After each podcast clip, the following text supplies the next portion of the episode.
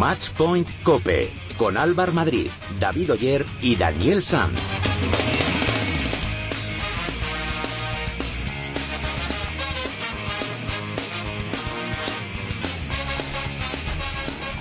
Hola, ¿qué tal? ¿Cómo estáis? Bienvenidos al programa especializado en tenis y en pádel de cope.es. Bienvenidos al capítulo 43 de Matchpoint Cope. Hablamos de París-Bercy porque esta semana se ha disputado el último Master 1000 de la temporada y como viene, siendo la tónica habitual, Djokovic se llevó el torneo al ganar a Andy Murray en la final. El serbio consiguió su décimo título de la temporada. En cuanto a españoles se refiere, Ferrer cayó en semifinales contra Andy Murray y Nadal en cuartos contra Babirinka. A nivel nacional se ha disputado la final del Campeonato de España. El Real Club de Tenis de Barcelona se impuso al Club de Tenis Chamartín por 4 a 0. Los tenistas ganadores fueron Marcel Granollers, Marc López, Pablo Carreño, Albert Montañés, David Marrero, Íñigo Cervantes y Jaume Munar. En pádel se ha jugado el Euskadi Open. La victoria fue para la pareja Vela Lima, que siguen intratables y consiguieron su décimo título del año. El protagonista del programa de hoy va a ser Miguel Lamperti, que hizo un gran torneo junto a Tito Alemandi, aunque no pudieron pasar de semifinales. Ya tengo por aquí a mis dos compañeros David Oyer y Dani San. Muy buenas compañeros. Hola Álvaro, ¿qué tal? Muy buenas. Bueno, ¿qué sensaciones tenéis para la Copa de Maestros de la próxima semana, David? Bueno, yo estoy un poco expectante porque si pienso con el corazón, digo, igual Nadal y Ferrer pueden colarse en semifinales y a partir de ahí a soñar. Pero si pienso con la cabeza fríamente, lo veo prácticamente imposible, muy difícil y, y, además creo que el torneo es de Djokovic. Si no pasa nada, pero como, to, como ha sido toda la temporada, si no pasa nada raro se lo va a llevar Djokovic. Pero bueno, a ver, a ver si nos da la sorpresa. Dani. Va a haber, ¿no? Va a haber que, que, ver porque yo creo que salvo que Djokovic salga de casa y se tuerza el tobillo bajando las escaleras, eh, vamos, en un 90% ahora mismo es el favorito, sin duda alguna. Vamos a ver Federer, Murray, un Nadal, un Babrinka si tienen el día. Eh, pues le pueden hacer partido, ¿no? Y le pueden, le pueden mandar a casa, pero tal y como está el serbio, lo veo difícil. Os recordamos que podéis poneros en contacto con nosotros a través de las redes sociales. Estamos en Twitter como arroba matchpointcope y nos podéis escribir también en nuestro muro de Facebook en facebook.com barra matchpointcope. Y ahora, antes de nada, vamos a ampliar todos los resultados y noticias de la semana con la ayuda de David Oyer.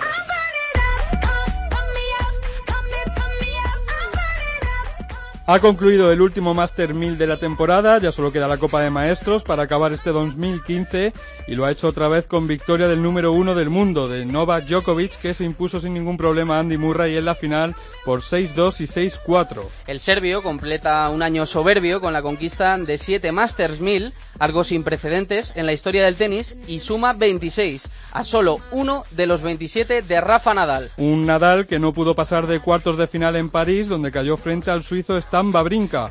Es el primer año desde 2004 que el Manacorí acaba la temporada sin hacerse con ningún Master 1000. Eso sí, una buena noticia para el español que ha vuelto hoy a formar parte de los cinco mejores tenistas del mundo según el ranking ATP y podrá resarcirse en el torneo de maestros de Londres. El otro español que aspira a ser maestro es David Ferrer, que llegó hasta semifinales en París, donde fue eliminado por Murray, pero que se encuentra muy feliz por su temporada y con el premio de acudir a Londres. Sí, muy bueno, muy bueno. En general todo el año, pero sí, la verdad que los últimos torneos, la gira asiática ha ido muy bien y ahora esta gira también fenomenal. Y, y bueno, el broche final es poder jugar el Máster de Londres.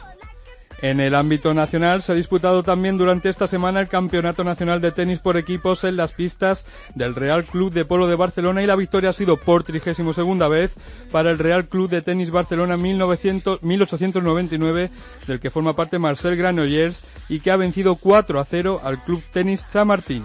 También ha habido tenis femenino, último torneo del año que se ha llevado una vieja roquera que recupera su sitio en el ranking WTA. Sí, hablamos de Venus Williams, la que ha vencido en el torneo élite de Zuai al derrotar a Pliskova por 7-5 y 7-6.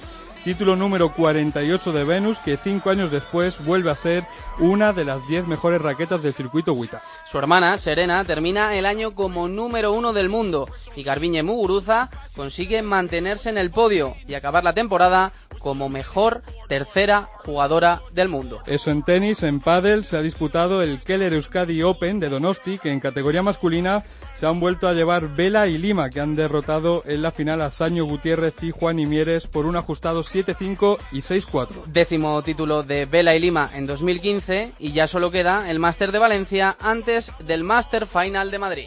Hola, soy Alex Correcha y quiero enviar un saludo muy fuerte a todos los oyentes de Matchpoint Cope. Os animo a que participéis en tenis y en el pádel, que disfrutéis.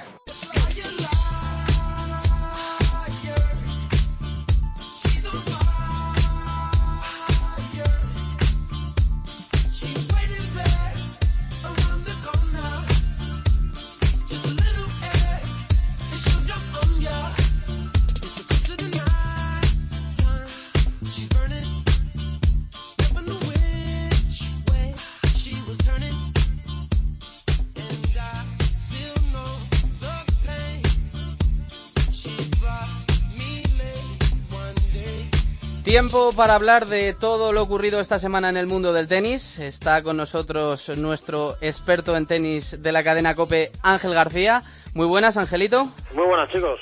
Y hoy también nos, nos acompaña Javi Méndez, redactor de Tennis Topic. Muy buenas, Javi. Hola, ¿qué tal? Bueno, en primer eh, lugar, eh, hay que hablar de Djokovic, décimo título de la temporada para él. Se coloca a un solo Master 1000 de Rafa. Y pocas cosas más hay que decir que no hayamos dicho ya de la temporada estratosférica que está haciendo el serbio, ¿no? Bueno, pues como mucho, eh, volver a recitar números que nunca se habían visto, le hace los seis Master 1000 ganados en el mismo año, que lleve 36 victorias seguidas bajo techo sin, sin perder ningún partido.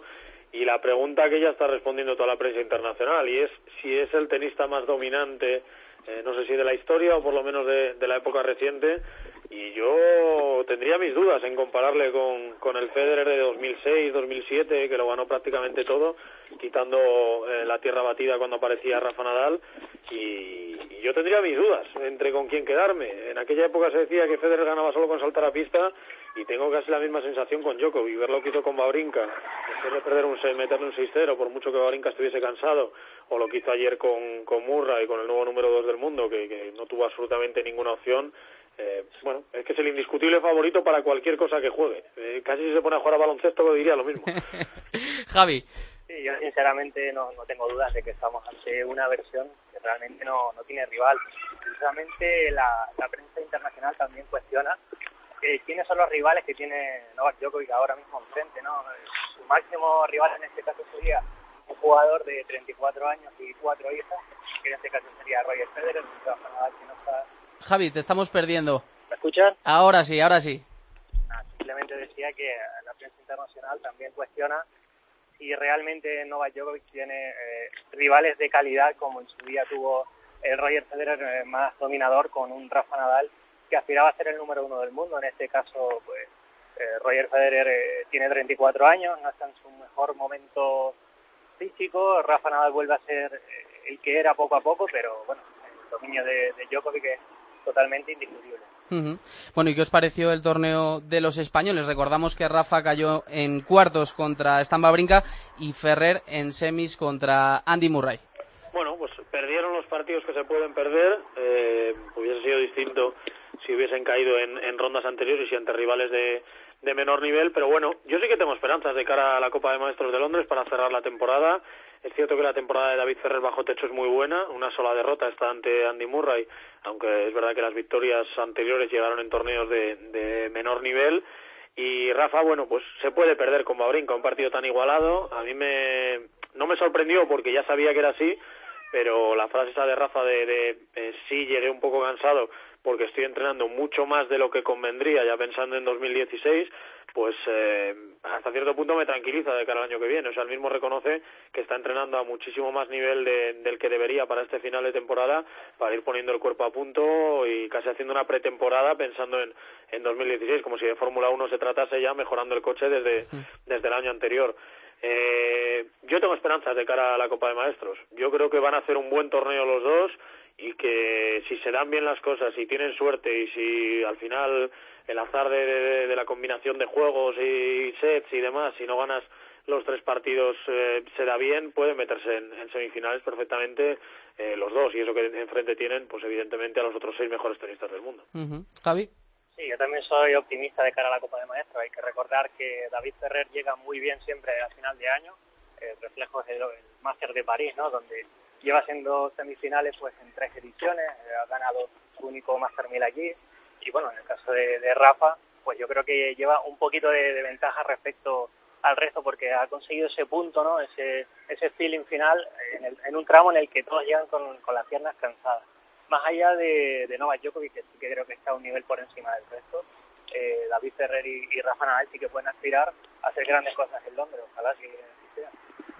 Por último, os quería mm, preguntar por vuestras sensaciones o por las impresiones que tenéis de cara a esa Copa de Maestros que, estaba, que estamos hablando. Bueno, eh, yo lo dije en tiempo de juego y Paco González, poco menos que me he hecho del estudio, que precisamente este año, que no llega en las mejores condiciones, llega con el peor año de su carrera desde que está en la élite, eh, en la superficie más desfavorable para él, diciendo que se planteó incluso la retirada eh, del torneo, el no presentarse si, si no hubiese eh, sufrido la mejoría que ha sufrido en los últimos torneos. Pues precisamente este año, yo que voy siempre a contracorriente, creo que puede ser el año de Rafa Nadal. Evidentemente, ante un Novak Djokovic en forma, no hay nada que hacer. Eh, si Novak no se despista, si Novak no pierde en semifinales con Babrinka, con Ferrer, con Nadal o con quien sea, pero en un partido muy malo suyo, que se desespere, que se despiste o que piense ya en las vacaciones. Evidentemente, ante el mejor Djokovic no hay nada que hacer pero yo el resto de tenistas, sinceramente, por muy superficie indoor que sea y, demás, yo creo que es un partido al que Rafa Nadal puede aspirar. Evidentemente también a este nivel puede perder con cualquiera, y lo ha demostrado, ha perdido partidos con, con, con Babrinka, eh, Verdic llevó a dos tiebreak a, Djokovic y te puede ganar también, eh, Federer, pues qué vamos a decir, Murray qué vamos a decir, puede perder con cualquiera, pero precisamente porque este año nadie cuenta con él, quién sabe si, si Rafa va a poder hacer algo. Y David es que es la regularidad pura. Yo en David le he visto ganar a un Djokovic intratable, le he visto llegar a la final en 2007 en su primera época. Mm. Eh, David en la Copa de Maestros siempre es eh, opción, por lo mismo, a meterse en semifinales, incluso a pisar la final. Pero yo tengo muchas esperanzas con lo que puede hacer Rafa en esta, en esta Copa de Maestros de Londres. Sería bonito, ¿no? Acabar el año así, en una temporada en la que desde 2005 no gana un Gran Slam, tampoco lo ha hecho en territorio Master 1000 pero realmente Novak Djokovic sigo diciendo que está por encima de todo, el daño por encima, solo hay que mirar el dato de enfrentamientos entre jugadores clasificados en el Closer. Este año lleva un 27-4, solo ha perdido en cuatro ocasiones y creo que eso lo, dice todo, ¿no? la superioridad del serbio en esta temporada y creo que lo va a acabar cerrando con el más.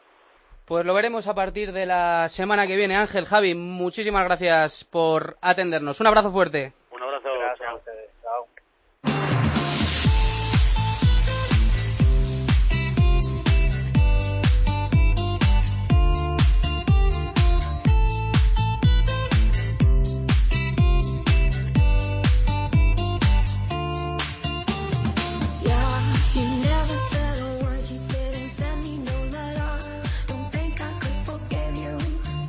Sigue por aquí Dani Sanz. Muy buenas, Dani. Hola otra vez, Álvaro.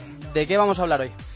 Bueno, pues Nadal ha logrado esta semana dos victorias en París. Ya suma 764 en su carrera y ha superado a un histórico de la raqueta que llevaba 762 como es Pete Sampras.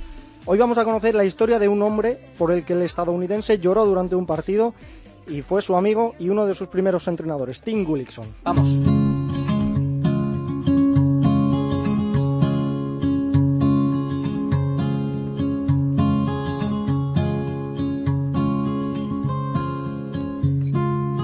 Gullickson nació el 8 de septiembre de 1951 en La Crosse, Wisconsin, y lo hizo acompañado de Tom, su hermano gemelo. Tim y Tom Gullickson nacieron juntos, crecieron juntos, y esa unión les ayudó a convertirse en una buena pareja de dobles en el mundo del tenis. Juntos llegaron a ganar 10 títulos de dobles y fueron finalistas en Wimbledon en 1983. Tim, además, ganó tres títulos individuales y alcanzó el puesto número 15 del ranking ATP. Pero la historia de Tim Gullickson no trata solo de un finalista de Wimbledon o de un tenista que tuvo pues una más que aceptable carrera. La de hoy es la historia del hombre que forjó a una leyenda del tenis, que transformó a un joven prodigio en una máquina de ganar. Tim Gullickson es el hombre por el que lloró una de las mejores raquetas de la historia.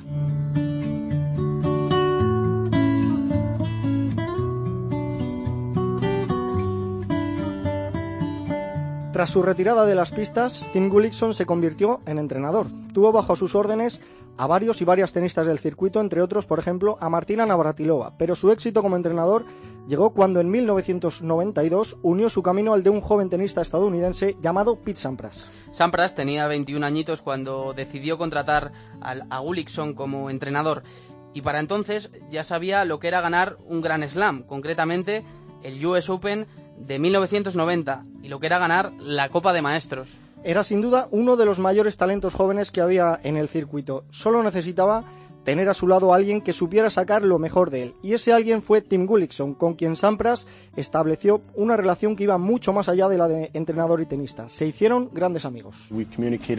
Nos comunicábamos bien y nos respetábamos. Conseguía que entrara relajado a los partidos. Hablábamos, jugábamos a las cartas, estábamos muy unidos. Siempre fui una persona tranquila, pero Tim sacó algo de mí que no sabía que tenía.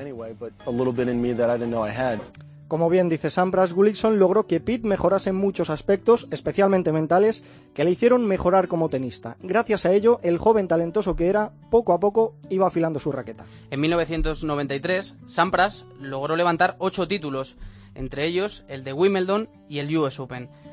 Y en 1994 fue el año más prolífico de toda su carrera. Fue campeón en 10 ocasiones, logrando tres Tennis Master Series, lo que hoy en día son Master 1000 y dos Grand Slam, el Open de Australia y Wimbledon, además de la Copa de Maestros. El estadounidense estaba que se salía y parecía no tener techo, su tenis era cada vez mejor y en gran parte se lo debía a su gran amigo y entrenador, pero a finales de aquel 1994 su querido Tim comenzó a encontrarse mal. En un principio le dijeron que tenía un problema congénito en el corazón, pero los médicos después cambiaron ese diagnóstico. Tim tenía un coágulo de sangre en el cerebro.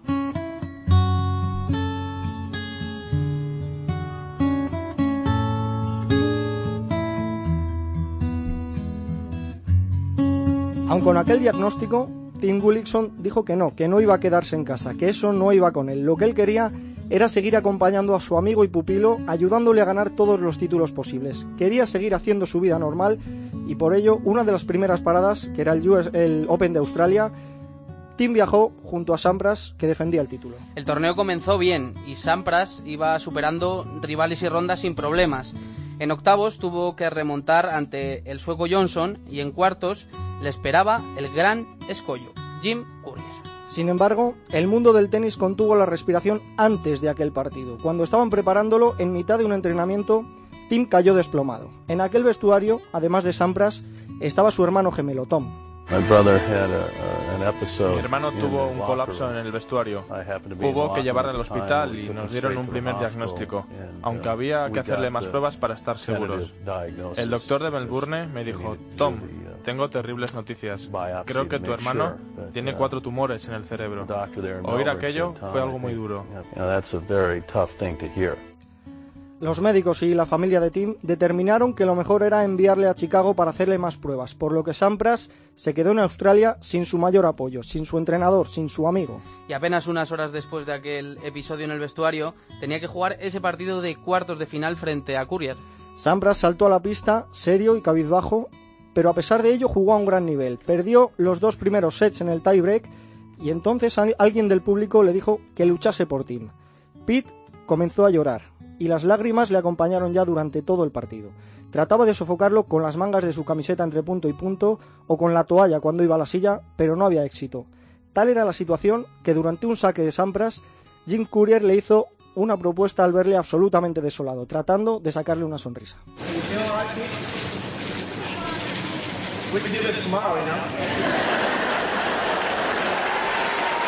¿Estás bien, Pete? Podemos terminar mañana, le dijo Courier con una ovación del público que trataba de animar a ambos tenistas. Sampras declinó la oferta y tiró de coraje no solo para acabar el partido, sino además para ganarlo en una espectacular remontada. En aquel Open de Australia de 1995, Sampras llegó a la final, donde perdió contra Gassi. Y por supuesto, dedicó aquella final, como todos los éxitos que logró desde aquel día, al que él mismo denominó su gran amigo y mentor. el estadounidense siempre ha estado agradecido a Tim, el hombre que le cambió la vida. Tu vida puede continuar y puedes seguir haciendo las mismas cosas. Quiero decir, todavía seguís siendo el mejor jugador y ganando grandes torneos. Pero lo hice gracias a él. Tim Gullickson fue diagnosticado en Chicago de un cáncer cerebral inoperable. Su final ya estaba escrito y se firmó el 3 de mayo de 1996, día en que se fue en su casa, en Weathon, Illinois. Pero dejó tras de sí un gran legado. Tuvo una vida plena con una más que interesante carrera deportiva y sobre todo creó una bestia del tenis como fue Pete Sampras, que con las enseñanzas de su gran amigo y mentor Tim siempre presentes, acabó ganando 14 Grand Slams.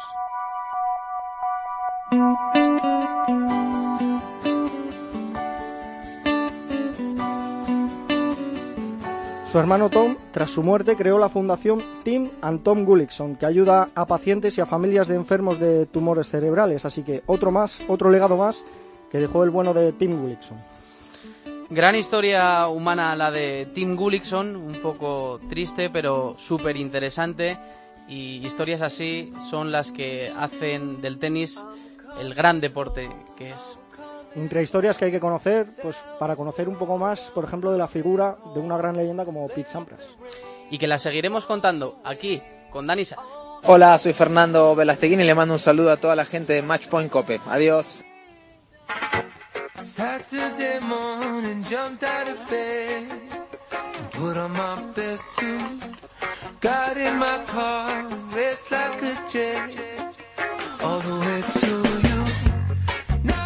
Ponemos una sonrisa al programa, cambiamos de raqueta y hablamos de pádel, porque esta semana se ha disputado el Open de Euskadi y como ya hemos dicho, Vela y Lima se llevaron el torneo. El protagonista del capítulo de hoy, aparte de ser amigo de la casa y uno de los jugadores más carismáticos del circuito, ha hecho un gran torneo en San Sebastián. Miguel Lamperti, ¿qué tal? ¿Cómo estás? Muy buenas. Hola chicos, ¿qué tal? Buenas tardes a todos. Recién estaba escuchando la historia de Pete y no la sabía y bueno, la verdad que muy triste y a la vez muy emotiva a la vez. Muy, interesante, muy interesante. Bueno, ¿cómo te va? ¿Cómo te va? Que hace mucho que no hablamos. Bueno, la verdad que bien, recién acabo de llegar a Madrid hace una hora porque bueno, ayer tuve una exhibición justo en Barcelona también en, en Blanes, así que bueno, de viaje en viaje. Bueno, que ¿cómo va la temporada? ¿Cómo, cómo la estás viendo? Bueno, la temporada... Eh, nos hemos afianzado en la pareja 5, poquitos puntos le recortamos a la 4, pero bueno, esta, esta semifinal también nos sirve para terminar el año casi de la mejor manera. Vamos a ver, nos queda un torneo que es el de Valencia, que es un máster, así que bueno, hemos recuperado dos puestos en el ranking también, así que eh, contento por el torneo que hicimos, eh, lástima que, bueno, ganando la pareja número 2 en cuartos, y en semi llegamos la verdad que un poquito eh, cansado de, físico por el partido anterior que había sido durísimo y los chicos jugaron muy bien y nos ganaron bien. Eso te iba a decir, que hicisteis un gran torneo, la pena, esas semis... Sí, sí, la verdad nos ganaron bien.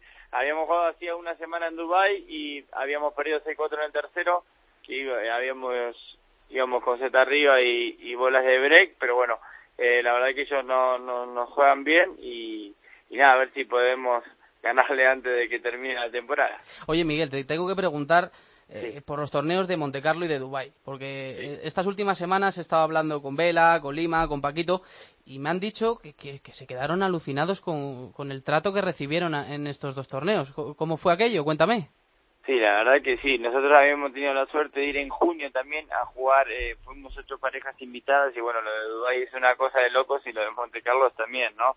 Eh, si hay un pero, un pequeño pero para ponerle, es que, por ejemplo, a mí, y creo que a la mayoría nos gusta jugar con mucha gente, y al ser un país nuevo, hay poquita gente, pero seguramente dentro de 5 o 10 años, donde yo ya no estaré más jugando, por supuesto. Bueno, quién sabe, eh, Miguel, ¿eh? que te queda mucha guerra por dar, ¿eh? No, no creo, ni loco, eh, esos estarán llenos. Ahora, lo que sí te puedo decir que el trato es es único, nos, nos han tratado como, como si fuésemos buenos de verdad y la verdad que estamos encantados de que el padre se esté internacionalizando, que se esté yendo a otros países tan importantes como los que estamos yendo y creo que el deporte así está creciendo día a día. Miguel, en Euskadi conseguisteis ganar en cuartos, como decíamos, a Paquito y a Mati. No sé eh, ¿cómo ves un poco cómo está el circuito ahora? Por lo menos desde fuera da un poco la sensación, lo comentábamos con Lima el otro día, de que Vela y Lima están intratables, no, no pierden un partido, de que luego el año por debajo están Juan y Maxi, Juan y Sancho, Paquito y Mati, que son los que suelen estar en semifinales, y que luego hay un grupito, pues por ejemplo vosotros, que, que dais, dais guerra, pero, pero que estáis quizá un, escalón por debajo. No sé si en el circuito eso lo veis así, si tú lo ves así, o si realmente sales a cada partido pensando, jugando a los rivales de tú a tú. La verdad, eh, lo que manda son los resultados. Sin duda que el, el año de Vela ha sido fantástico, más que nada ganando dos torneos con con otro jugador que no ha sido Pablo. Ahora mismo ya están en una confianza impresionante, son los mejores, los números lo dicen y bueno, yo creo que después de ellos hay cuatro, cinco, seis parejas que creo hasta la pareja ocho que cualquiera no podemos ganar a cualquiera. De hecho, bueno, nosotros también hemos ganado a, Juan Martín y, a Juani eh, dos veces, a Paquito y, y a Mati. Eh, yo no, no creo que creo que está muy muy parejo y creo que sí es verdad que Pablo y Lima están eh, Pablo y Vela están un peldaño por encima y creo que la, la confianza en este deporte es todo y bueno ellos justamente ahora están pasando por un momento dulce aparte de ser los mejores o sea que solo ves un peldaño realmente que es el de Pablo y, Vela con los demás ¿no? y, cómo, se, cómo se les demás, y bueno lo demás eh, pues hoy en día como pareja dos pondría a Sancho y a Juani no que están teniendo más regularidad. Paquito y Mati tuvieron muy, muy buenos resultados también. Eh, mm, Juan Martín y Maxi son muy buenas parejas, pero si te das cuenta, todos los partidos. mira, nosotros hemos perdido ocho partidos de cuarto final, los siete en tercer set. Ahí, ahí hmm. eh, más que nada te das cuenta que la diferencia no puede ser muy grande, ¿no? Eh, si, si tenés en cuenta eso, eh, no es que es una diferencia abultada. Sí está siendo abultada lo de, lo de Pablo y Vela, que aunque en este torneo han perdido un set. ¿Y, y cómo os veis para el Máster de Madrid? Eh, ¿Es el torneo final? ¿Qué, ¿Con qué opciones veis que llegáis? El Máster de Madrid es un torneo de muy muy lindo porque es un premio a las mejores ocho parejas, de las cuales eh, seis parejas eh, nos despedimos ¿sí? Seis de las primeras ocho nos despedimos, así que va a ser un torneo especial para terminar el año de la mejor manera con cada compañero y a darlo todo. Oye, hablando de Madrid, que yo sé que eres muy madridista, ¿qué te, qué te parece ayer el partido de, del Sánchez Pijuán, del, del Sevilla. Puta mierda, que me va a parecer, caliente, que vamos ganando 1-0. Ay Dios, qué cabreo. Encima estaba en Barcelona, que encima me, me vacilan todo en Barcelona, porque tengo jefes y amigos en Barcelona, y bueno, como saben que soy muy madridista, sufro como una bestia. Así que nada, esperemos que el parón ahora de la selección haga que entrenen bien para el clásico que se viene en 15 días y ojalá que podamos ganarle al Barça. Por favor. A ver, a ver, para todos los aficionados madridistas, eso están deseando. Te digo, la verdad, a mí no me gusta nada cómo juega el equipo. Sí, eso te iba a preguntar, ¿qué tal ves al Madrid de, Benítez? No me gusta nada, ¿No? ni un poco, no, no, me parece un equipazo, pero que no juega nada no me gusta el sistema de Benítez a mí tener dos dos jugadores como son Cristiano y Bale que que vuelan y hacerlo jugar a Cristiano de nueve dentro de cuatro o cinco defensores ahí creo que es imposible que rinda al nivel que él puede rendir pero bueno yo no sé nada del fútbol así que eh, seguramente tendrá su motivo pero no me gusta no me gusta el fútbol que hace Madrid no me gusta el defensivo yo creo que tiene equipo para para poder ir siempre para adelante y ayer si iba ganando 1-0 no, no sacaron un delantero y poner un defensor. para jugar al ataque como Miguel Lamperti, ¿no? A mí no me gusta, a mí me gustaba, me gustaba mucho con Ancelotti mucho, por más que eh, e internamente decían que por ahí entrenaban menos que otros, algunas cosas que he escuchado, pero a mí me gustaba mucho cómo lo llevaba Ancelotti. Yo no creo que Benítez le dé muchas alegrías. Bueno, bueno, habrá que verlo, habrá que esperar al final de temporada. habrá que esperar, ojalá. Eso es. Que yo me equivoque, yo no quiero que gane el Madrid, así que... Eso es, bueno Miguel, que oye, que es que es un placer charlar contigo de fútbol, de pádel, de tenis, de lo que haga falta. Que eres eres eh, el, tío perfecto para irte a tomar unas cañas por ahí. Que, que nada, que nada, que muchas gracias por, por atendernos como siempre y que tienes las puertas de este programa siempre bien abiertas. Un abrazo muy fuerte. muchas gracias a ustedes por la entrevista, chicos, que vaya todo bien y cuando quieras ya saben que aquí estoy. Venga. Mucha suerte. Un abrazo, adiós. Chao chicos, adiós, chao, chao.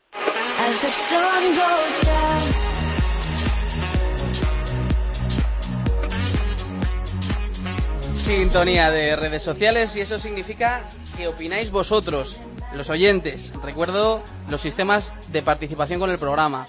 Estamos en Twitter como arroba matchpointcope y en Facebook nos podéis encontrar en facebook.com barra matchpointcope. Y hoy damos eh, la bienvenida a un nuevo miembro del programa que se llama Jaime Doral y es el responsable de las redes sociales del programa. Muy buenas, Jaime.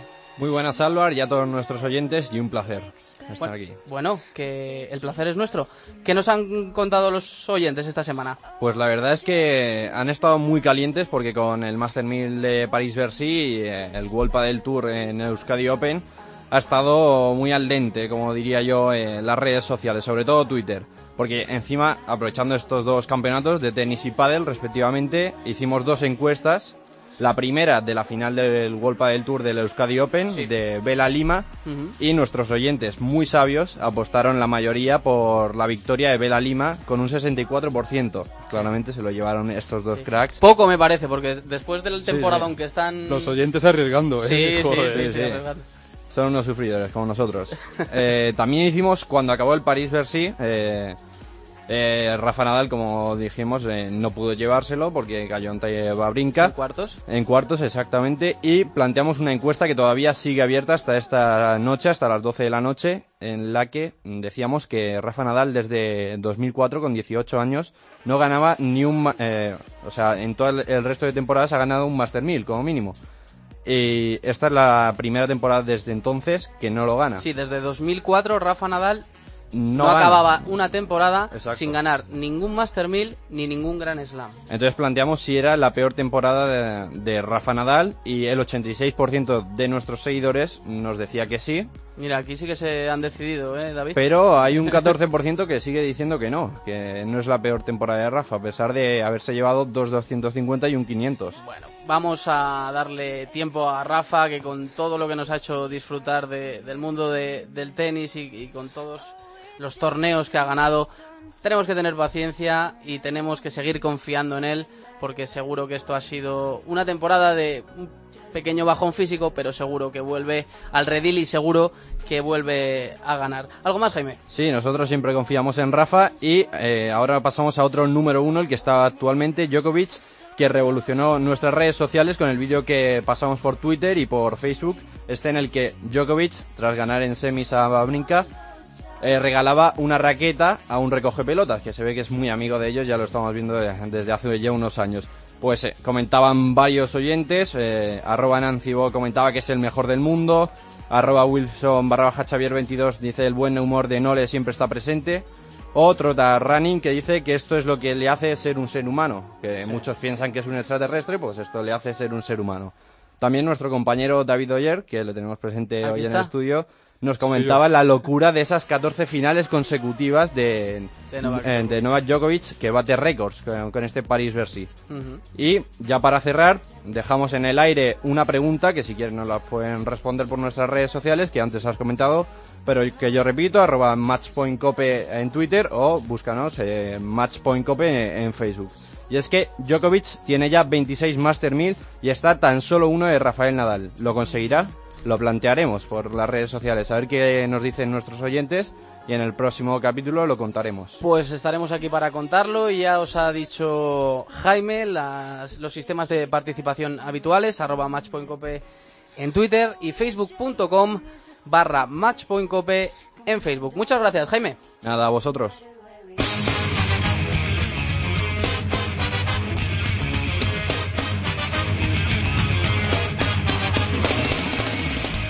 David, antes de irnos, ¿qué tenemos para la próxima semana? Mucho relax, Álvaro, porque ha acabado la temporada en el circuito WITA.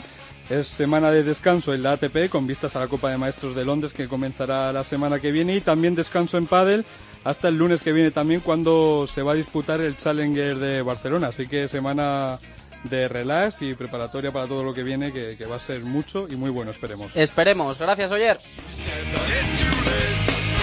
Pues hasta aquí ha llegado este capítulo número 43 de Matchpoint Cope. Muchas gracias por estar ahí. En la técnica ha estado José Antonio Hernández. Nada, que volvemos el próximo lunes. Que disfruten de la semana. Adiós.